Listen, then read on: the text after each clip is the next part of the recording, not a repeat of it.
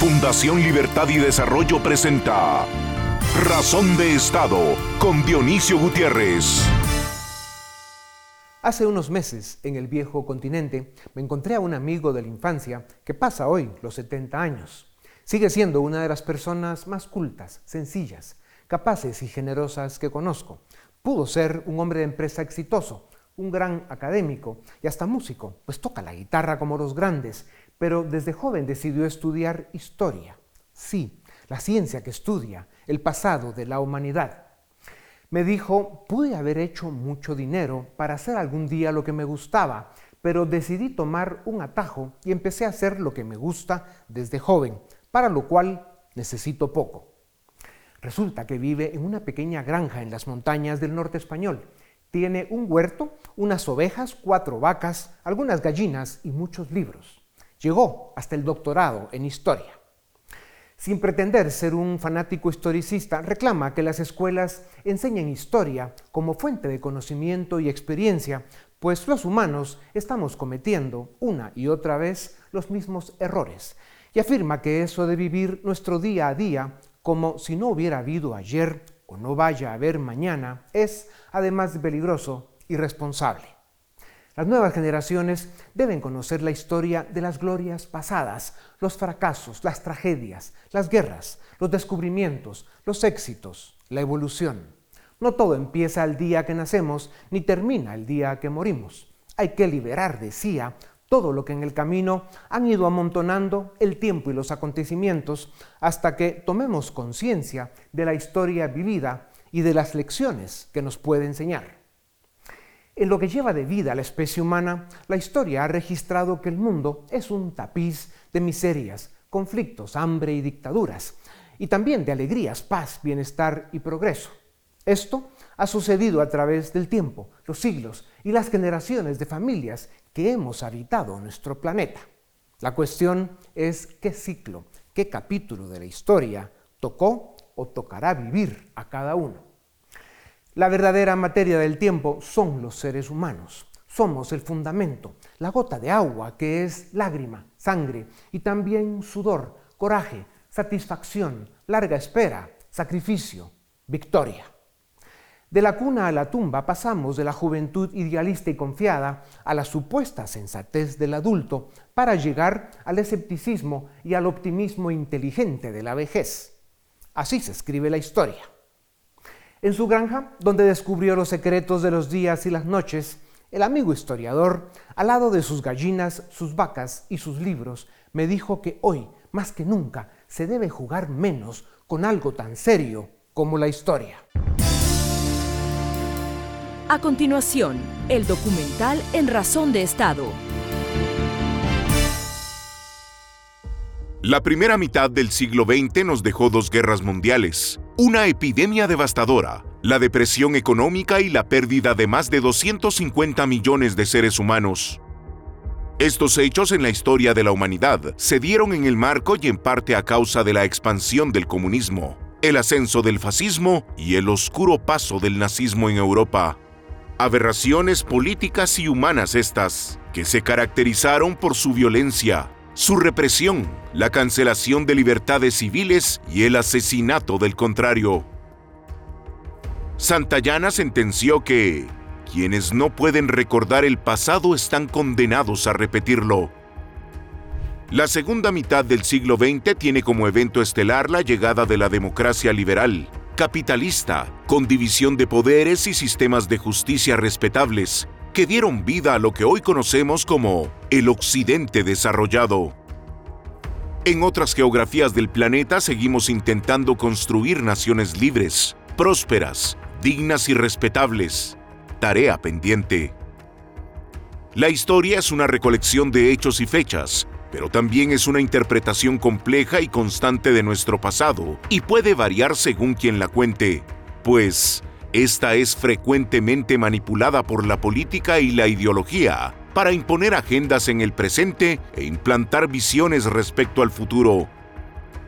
Hacer un examen minucioso de la historia podría evitar que volvamos a vivir las tragedias del pasado. Este es el dilema del presente en que estamos en América Latina. Un presente amenazado por una chusma de vividores, pícaros, tiranos, narcos y matones, que ha logrado llegar a demasiados gobiernos y amenaza con llevarnos de regreso a los peores momentos del siglo XX. Así es. En pleno siglo XXI, las amenazas a la democracia y a la libertad toman la forma de populismos de izquierda autoritario o de derechas corruptas y nacionalistas que explotan las pasiones del ser humano y le hacen caer en la trampa de líderes mesiánicos que ofrecen todo lo que saben que no cumplirán. Sus armas iniciales son el engaño, la desinformación y la mentira, y cuando éstas se han apoderado del debate en las sociedades, se instala la confrontación y la violencia, seguidas de la pérdida de libertades.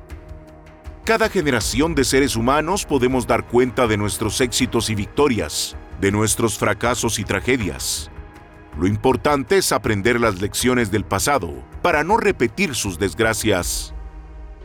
El desafío de nuestro tiempo es rescatar la agenda de la libertad, que toma vida con la democracia liberal, la división de poderes, un capitalismo basado en el libre mercado, gobiernos respetables y ciudadanos presentes que cumplen con sus obligaciones, exigen que se respeten sus derechos y creen en la agenda de la libertad, pues saben que es el único camino al desarrollo y el bienestar de las naciones.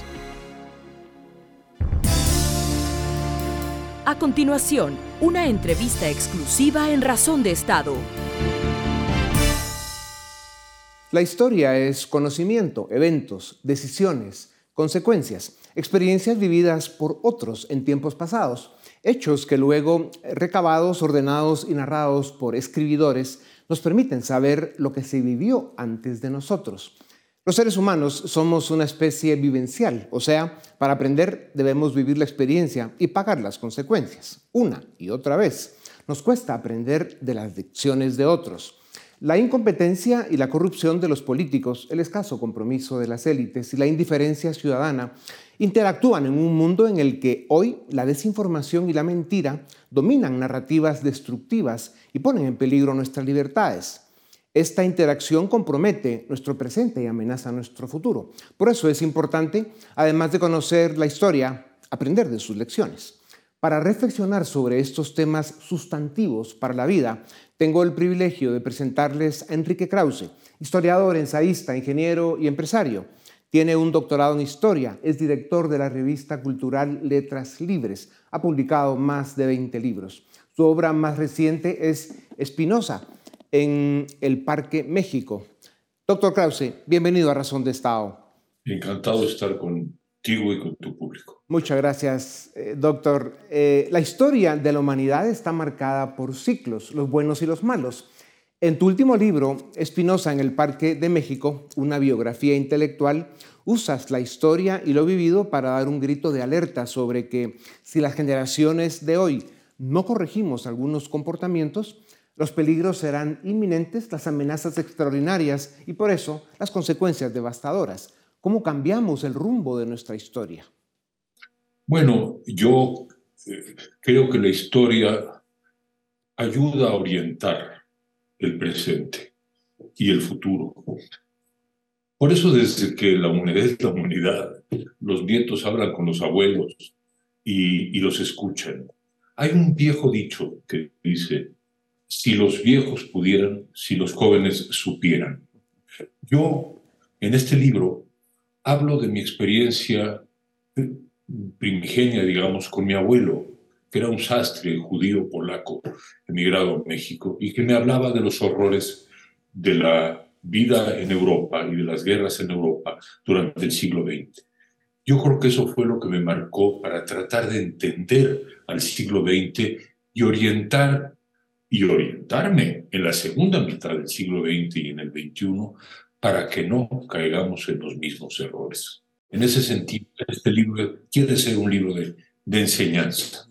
Doctor eh, Krause, precisamente hablando del siglo XX, a través de él, lo que algunos llaman la modesta democracia liberal, enfrentó y superó guerras, dictaduras y populismos de izquierda y derecha. Se puede afirmar que la esencia de la democracia liberal está en lo que Spinoza habla sobre el debate racional, la comprensión entre las personas y el diálogo civilizado en un marco de respeto y libertad. A mí no me cabe duda de que ese es el único camino que nos queda a los hombres si no queremos sucumbir, morir matándonos unos por los otros. Eh, eh, desde, las guerras, eh, desde las guerras ideológicas religiosas del siglo XVII, pasando por todos los siglos hasta llegar al atroz siglo XX, en donde Alemania, el país más civilizado de Occidente, sucumbió al hechizo de un hombre que provocó decenas de millones de muertos. No nos queda, y, donde también en, en Rusia una aurora de esperanza revolucionaria terminó en una pira sangrienta.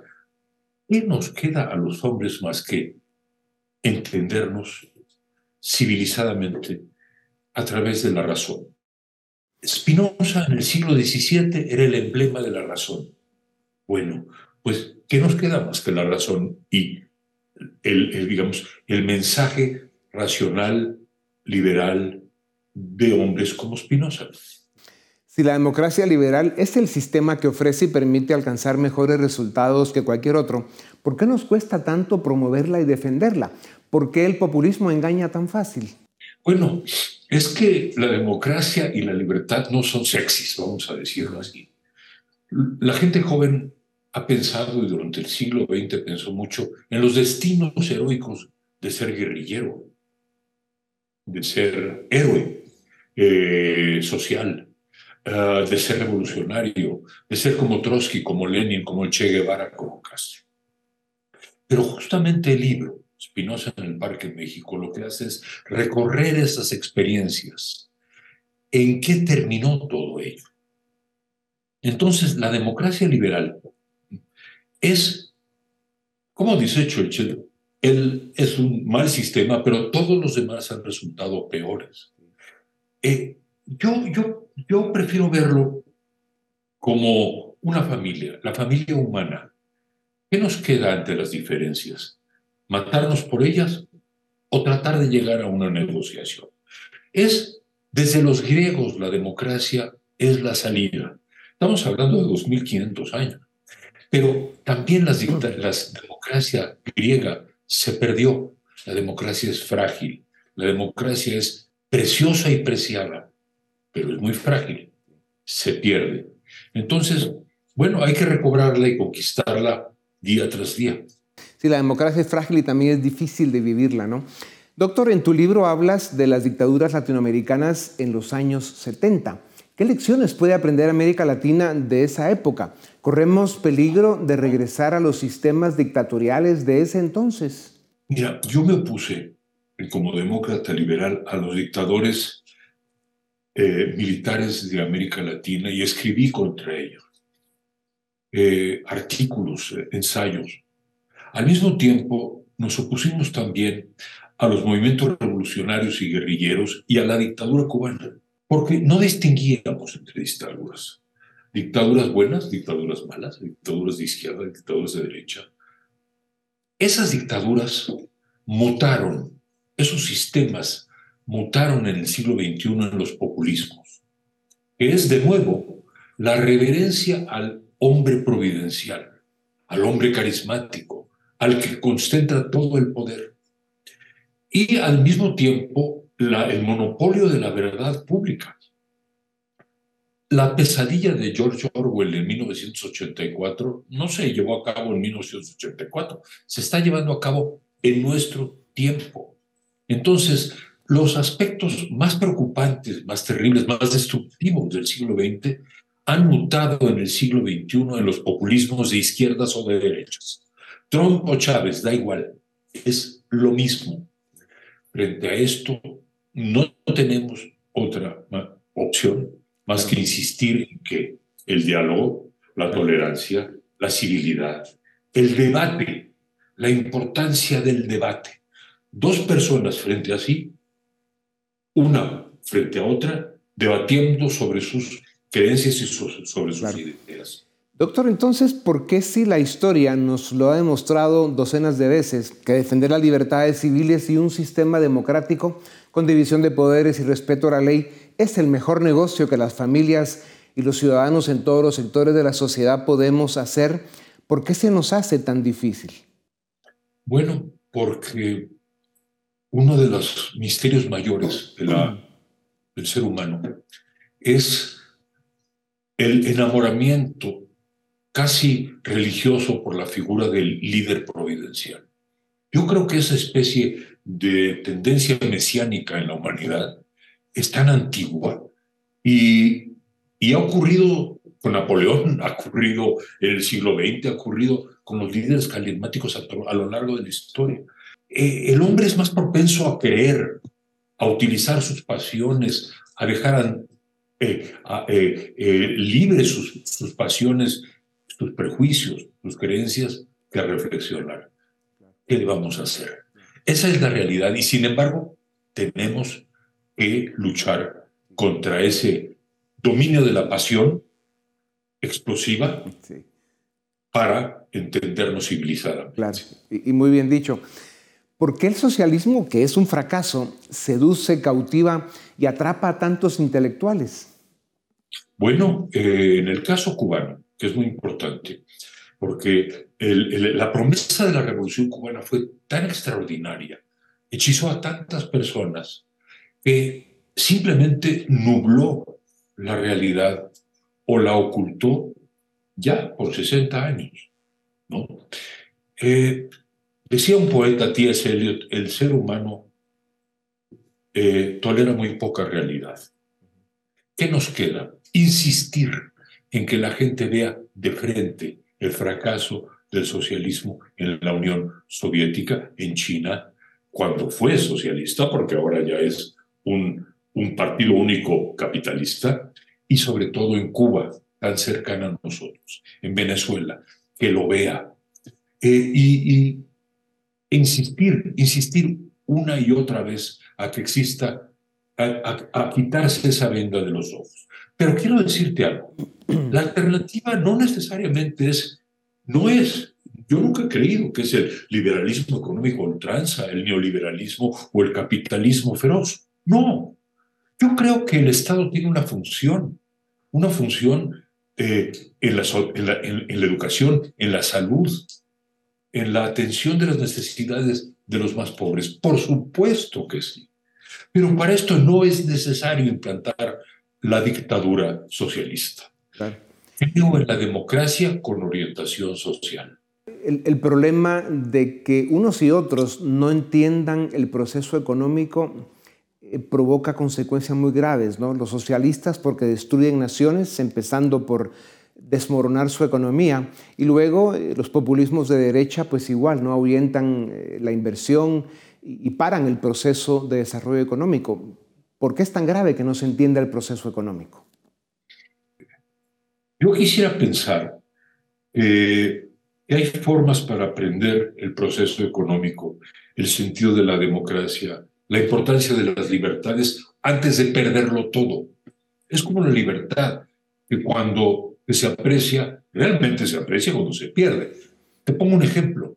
¿Cómo apreciamos todos la libertad de movimiento durante los 18 o 15 meses de la pandemia, verdad? ¿Cómo, qué nostalgia desesperada teníamos por la libertad de, movimiento? tuvo que llegar la pandemia para que la apreciáramos. Bueno, mira, espero que no nos llegue la pandemia política global del totalitarismo para que entendamos la importancia de pensar libremente, actuar libremente y expresarnos libremente.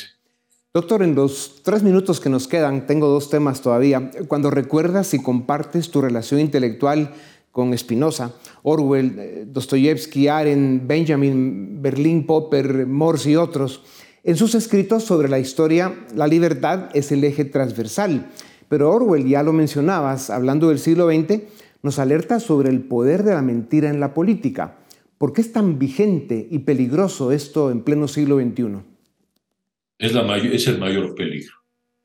Cuando los seres humanos dejamos de creer en la verdad objetiva, cuando la verdad se vuelve lo que sentimos que es la verdad, es imposible entendernos. Si tu verdad es tu universo y mi verdad es mi universo, no nos queda más que confrontar esas verdades y termina todo en la violencia.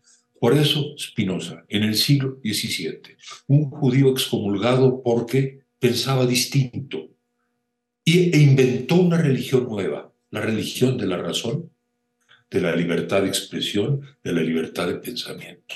Por eso es el emblema en el que me formó mi abuelo y en el que yo me he formado. Invito a, los, a tus escuchas, a tus eh, televidentes, a que se asomen al pensamiento de ese gran personaje tan discreto, tan sencillo del siglo XVII. Borges dijo algo así, las dictaduras fomentan la opresión, el servilismo, la crueldad, pero lo peor es que fomentan la idiotez. Muy brevemente, ¿es cierto?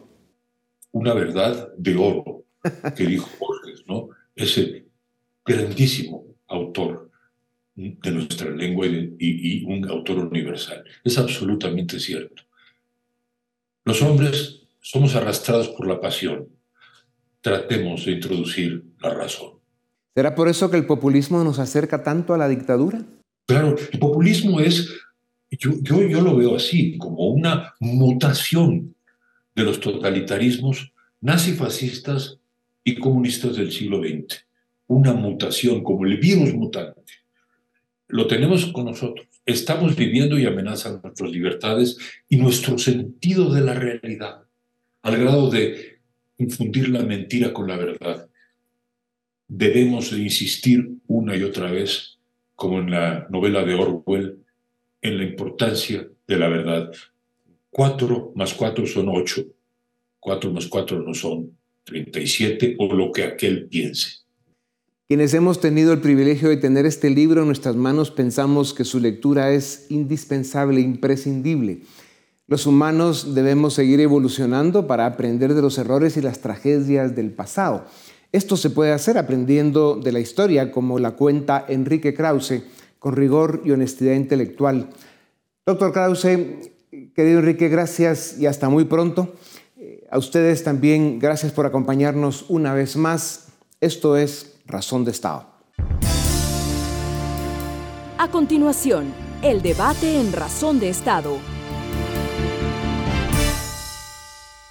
Bienvenidos al debate de Fundación Libertad y Desarrollo.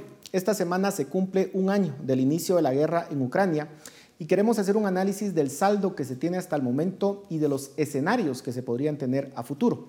Para ello tenemos a dos expertos, Stephanie Enaro, quien es internacionalista, catedrática universitaria, Cuenta con una maestría en geopolítica por la Universidad de King's College, London, en Inglaterra.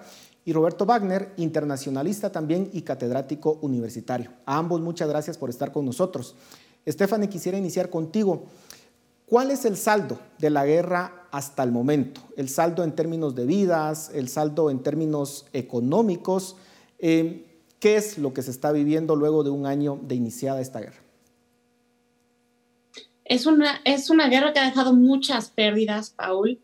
Van aproximadamente 8 millones de refugiados que han tenido que dejar su país para tal vez no volver.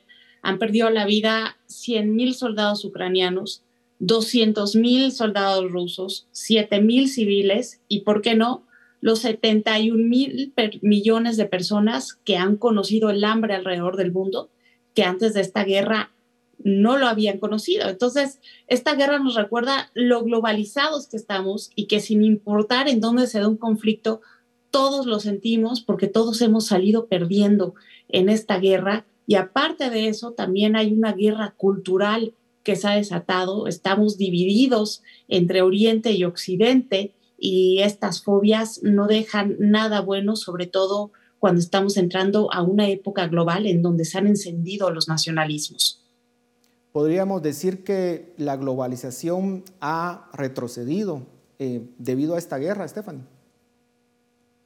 Me parece que aún no podremos decir que ha retrocedido, pero que sí podía, sí podría suceder. Esta guerra ha orillado a los países a pensar en nuevas realidades geopolíticas y a dudar de esa interdependencia que fue creada por Estados Unidos después de la Segunda Guerra Mundial, de esta arquitectura de la paz que ha sido la base de la globalización, porque hoy con este mundo dividido en dos, estamos cada vez desconfiando cada vez más el uno del otro. Roberto, ¿podríamos decir que fracasó el plan de Putin de hacer una conquista o una invasión rápida del territorio ucraniano?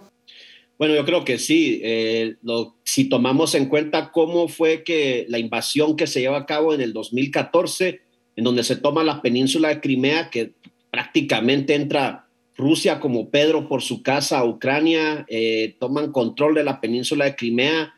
Eh, creo que esperaban hacer lo mismo esta vez, digamos, con lo que particularmente las regiones del este y cercenar, o prácticamente quedarse con la costa ucraniana y cercenar a todo, este, todo ese país. Yo creo que desde ese punto de vista, pues sí, no, no se han dado los resultados que esperaba eh, el gobierno de, Vladimir Putin. Ahora bien, eh, si, lo, si lo vemos desde una perspectiva histórica, los rusos están muy acostumbrados a este tipo de cosas. Los rusos están muy acostumbrados a las guerras longevas. Eh, lo fue la Segunda Guerra de Chechenia, 1999 a 2009.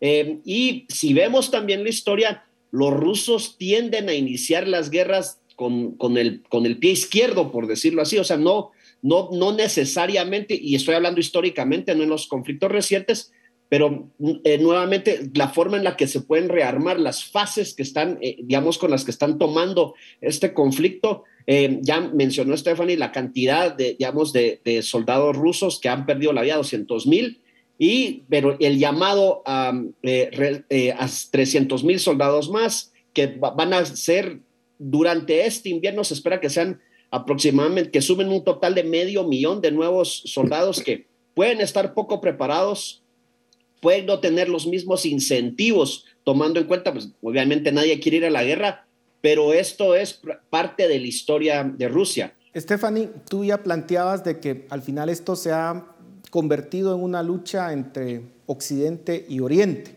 Eh, pero ¿cómo queda el mundo occidental luego de este año en el que han estado dando su apoyo a Ucrania? Y, una pregunta que va unida a esta. ¿Fueron efectivas las sanciones económicas que impuso Occidente a Rusia?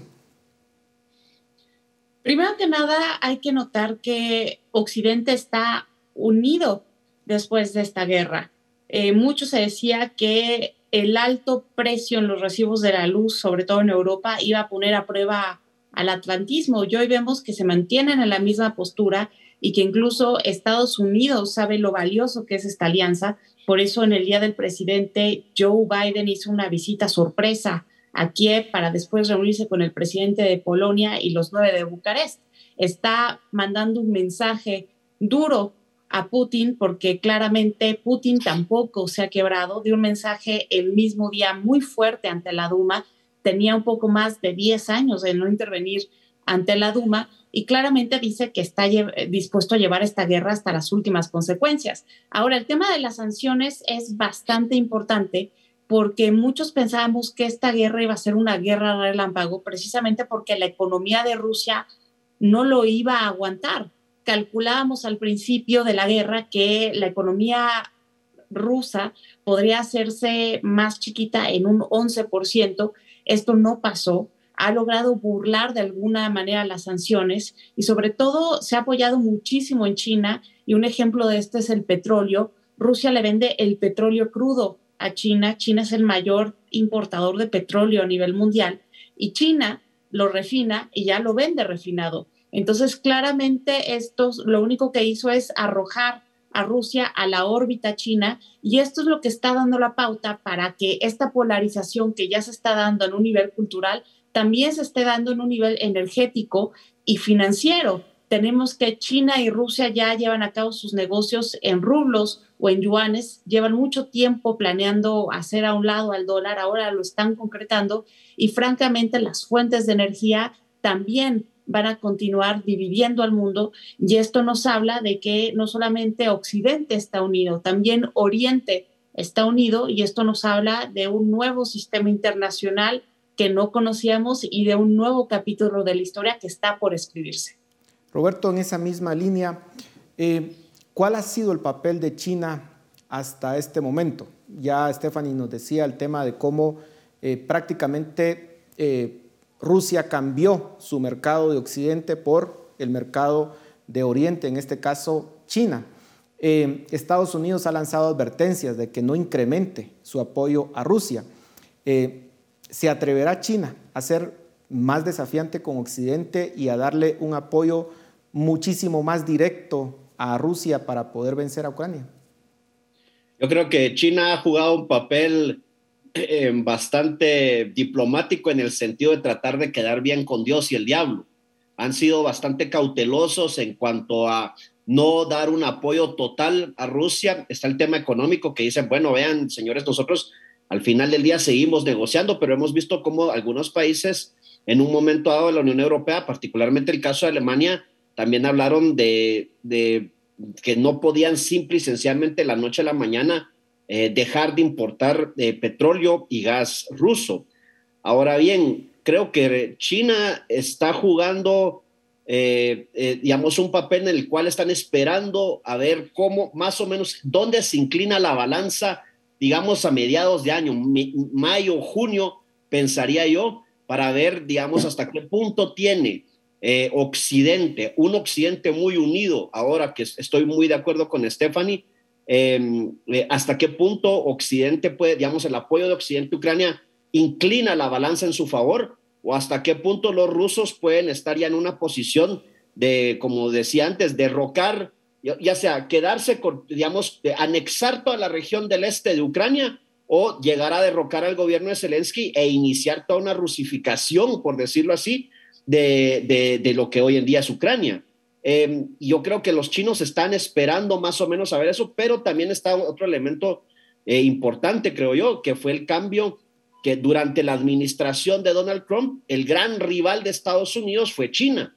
Eh, mientras que Biden cambia eso y regresa, incluso Biden utiliza en un momento dado, digamos, muchos analistas destacan que es casi un antagonismo personal el que tiene con, eh, Vladimir Putin, y entonces nuevamente los chinos dicen, ¿hasta qué punto nos conviene que el enfoque de Occidente y de Estados Unidos sea esa rivalidad con Rusia y eh, centrada obviamente en este conflicto y las tensiones que en un momento dado se dieron eh, Estados Unidos-China durante la administración Trump, nuevamente se mantengan, se mantengan más calmadas. Pero eventualmente China va a tener que tomar una decisión.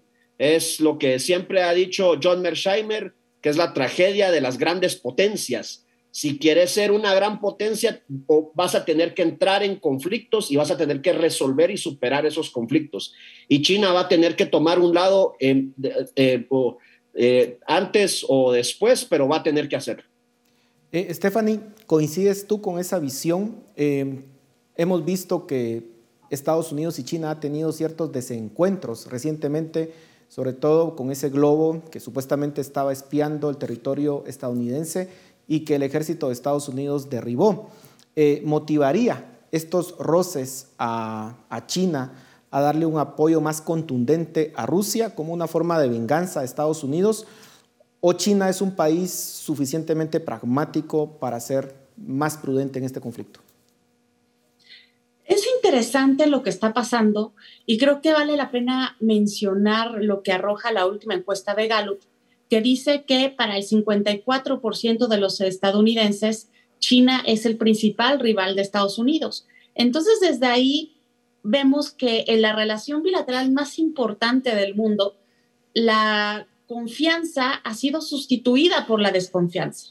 Ahora, dentro del contexto de la guerra en Ucrania, a China no le conviene intervenir de una manera frontal en contra de Occidente, porque a pesar de que tiene una economía que es cada vez más robusta y que muy pronto va a rebasar a la Estados Unidos, depende en gran parte del comercio con Occidente. Entonces sería un error, sería cerrarse las puertas. Lo que está haciendo China en este momento es apoyar a Rusia con el arma más fuerte que tiene, que es el comercio. Entonces, mientras vemos que Occidente manda armas, China apoya a Rusia con comercio. Ahora, también es importante retomar un poco lo que decía Roberto de que China ha sido muy cauteloso, porque China quiere emerger de esta guerra como un país muy asentado ya en el liderazgo internacional y quiere tener esa carta diplomática que lo certifique ante la comunidad internacional.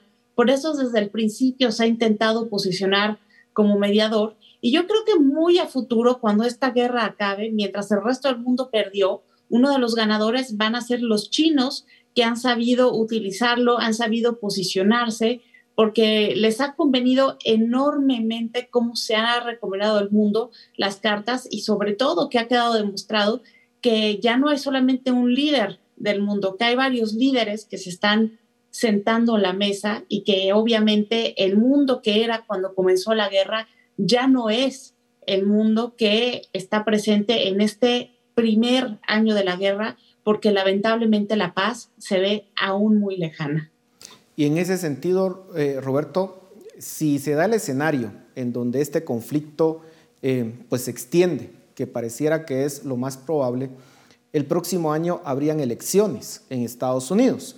Eh, ¿Cambiaría en algo esas elecciones el apoyo que le ha dado Estados Unidos a Ucrania? ¿O digamos ese apoyo a Ucrania ya es un consenso de la clase política de Estados Unidos? Si lo pienso sobre todo eh, en la posición que Donald Trump ha tomado muy crítica de las acciones de apoyo que Estados Unidos le ha dado a Ucrania. ¿Cómo lo ves? Yo creo que es importante, tomando en cuenta la, reciente eh, visita de Joe Biden a Ucrania, eh, que busca primero consolidar su, la figura nuevamente de Estados Unidos en este conflicto como, digamos, el principal apoyo para el presidente Zelensky y para los ucranianos pero también nuevamente retomar una coalición occidental, una coalición basada en lo que es eh, eh, la OTAN y que es importante que precisamente independientemente que se den cambios em, eh, internos en los países y que sean y que digamos ciertos gobiernos cambien y la oposición logre tomar el control del gobierno en algunos países de Europa Occidental, de algunos miembros de la OTAN. Y en el caso de Estados Unidos, yo creo que es importante saber que, siempre se va a mantener un liderazgo occidental con respecto a lo que es eh, el conflicto Rusia y Ucrania.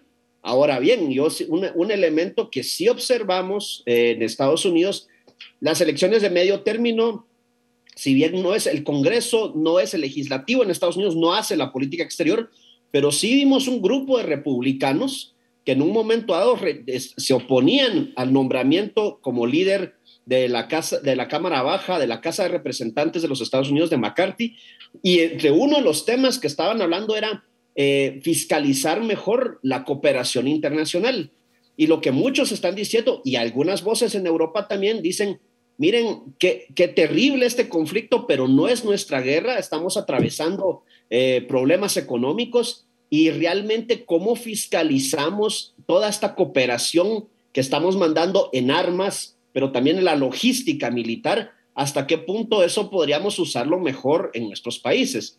Entonces, eso puede venir y crear una situación en la que nuevamente, eh, digamos, pensando no solo en un Trump, sino que hay muchas otras figuras conservadoras y que pueden, y puede pasar también con algunas figuras demócratas que empiecen a dudar y empiecen a pensar ¿Cuál es el objetivo que tenemos como Occidente en este conflicto?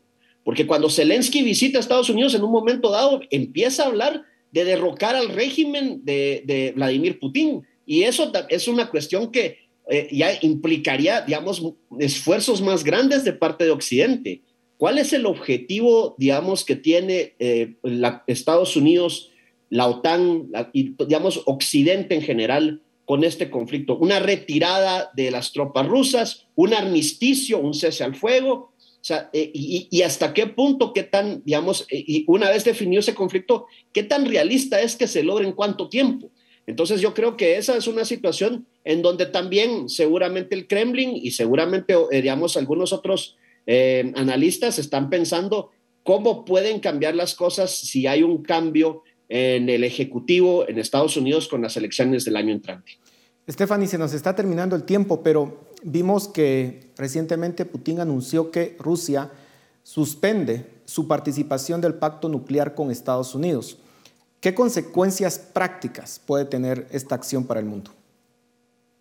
Obviamente esto nos habla de que las tensiones, lejos de disminuir, están aumentando.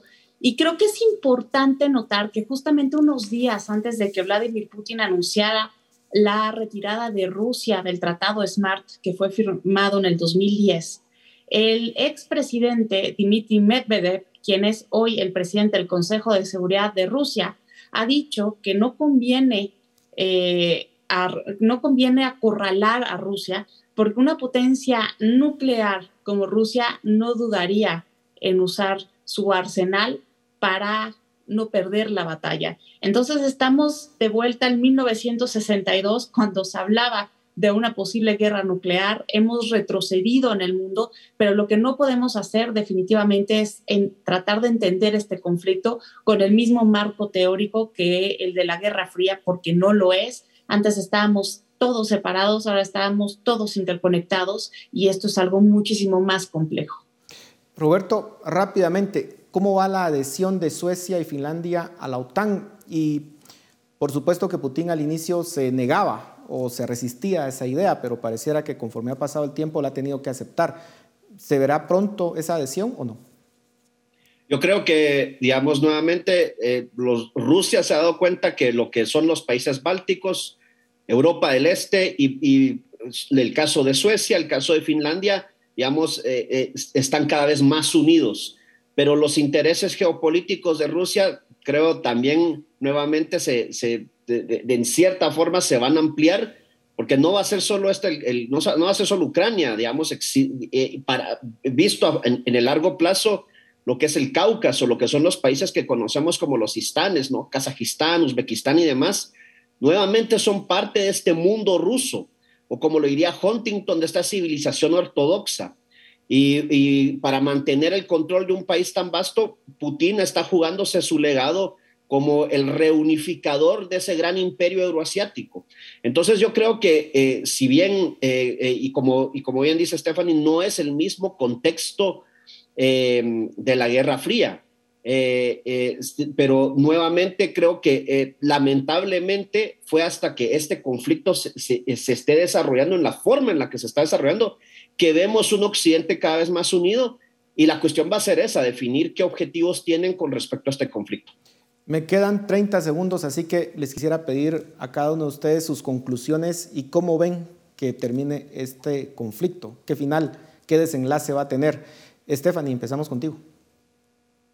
El final es difícil de predecir, pero no está a la vuelta de la esquina porque tenemos un mundo que se está concentrando más en la guerra que en La Paz tenemos noticias diarias que llegan mucho armamento, que Rusia redobla esfuerzos, pero ni una sola resolución de paz en la mesa. Tenemos a los líderes queriendo tener la razón en lugar de querer ganar la guerra, en lugar de querer ganar la paz y perder la guerra. Roberto, terminamos contigo. 100%, 100 de acuerdo con Stephanie, no, no, no se vislumbra eh, lo que podría ser un cese al fuego, un armisticio, digamos, como mínimo, y me temo que vamos, esto va para largo y me temo que, se, que no hemos visto lo peor.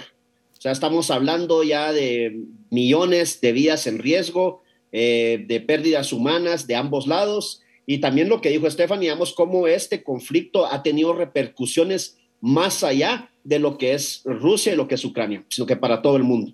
Bueno, les damos las gracias a ambos por su análisis. Eh, sin duda alguna es una tragedia lo que está sucediendo en esa parte del mundo y como muy bien lo decían ustedes, está afectando básicamente a todo el planeta. Gracias por su análisis y a ustedes en casa, gracias por su atención. Nos vemos la próxima semana. Razón de Estado con Dionisio Gutiérrez es una producción de Fundación Libertad y Desarrollo.